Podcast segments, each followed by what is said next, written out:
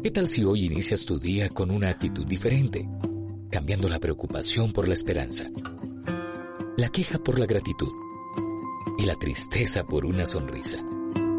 Que hoy sea tu mejor oportunidad para amar, servir y adorar a Dios con todo lo que hagas.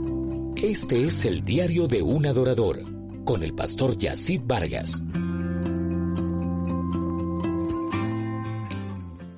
Me alegra mucho poder saludarte en este día y esperar que tu corazón, tu vida y tus pensamientos estén llenos de fe, de confianza y esperanza en el Dios que todo lo puede. Una de las expresiones de Jesús que siempre impacta mi corazón es cuando Él dijo, aprendan de mí. Esta es una expresión que siempre tendrá vigencia para todo aquel que quiere llevar de manera efectiva la carrera de la fe. Por eso quiero compartir contigo lo que el libro de Mateo registra en su capítulo número 9 a partir del verso 35, que dice, recorría Jesús todas las ciudades y aldeas, enseñando en las sinagogas de ellos y predicando el Evangelio del reino, y sanando toda enfermedad y toda dolencia en el pueblo. Al ver las multitudes, tuvo compasión de ellas, porque estaban desamparadas y dispersas como ovejas que no tenían pastor. Entonces dijo a sus discípulos, a la verdad la mies es mucha, mas los obreros pocos. Rogad pues al Señor de la mies para que envíe obreros a su mies. He estado meditando y enseñando acerca de la manera como Cristo expresó y evidenció el reino. Y creo que hay algunos aspectos importantes que podemos considerar. El primero es que Él lo hizo a través de su gracia, también lo hizo a través de su verdad, lo expresó a través de su luz y lo hizo indiscutiblemente expresando el amor,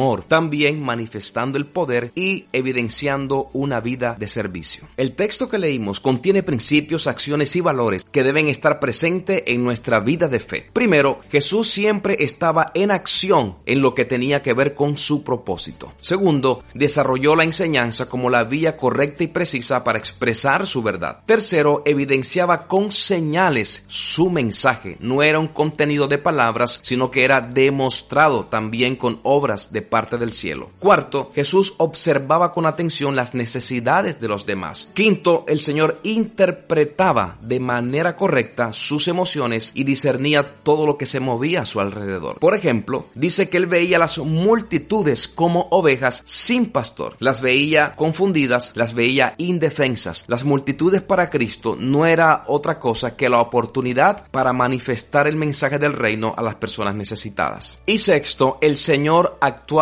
con sabiduría. Luego de observar y de interpretar de manera correcta lo que estaba viendo Jesús, llevó a sus discípulos, número uno, a entender una realidad y una gran necesidad. Y número dos, los motivó a orar de manera correcta y con entendimiento al Padre acerca de la necesidad que estaban viendo. Les dijo, oren al Señor de la mies para que entonces envíe obreros a su mies. Recuerda entonces que para ser efectivo en la asignación que el Señor te ha dado, debes aprender a observar con atención, debes interpretar de manera correcta lo que tus ojos están viendo y hacerlo a la manera de Dios. Y número tres, debes accionar con sabiduría. Dios te bendiga. Hasta la próxima. Muchas bendiciones. Hola, mi nombre es Annie desde Suiza y mi experiencia con el libro del diario de un adorador es que yo he leído una parte muy linda. La clave para crecer es permitir que la palabra de Dios cumpla efecto en mi corazón y esperar el tiempo de Dios en cada etapa que vayamos creciendo. Muchas gracias, muchas bendiciones.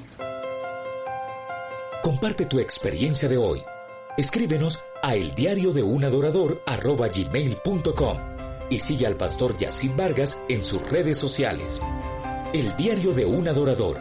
Principios y valores para una vida práctica y efectiva de adoración y servicio. Solicita este libro hoy mismo en amazon.com.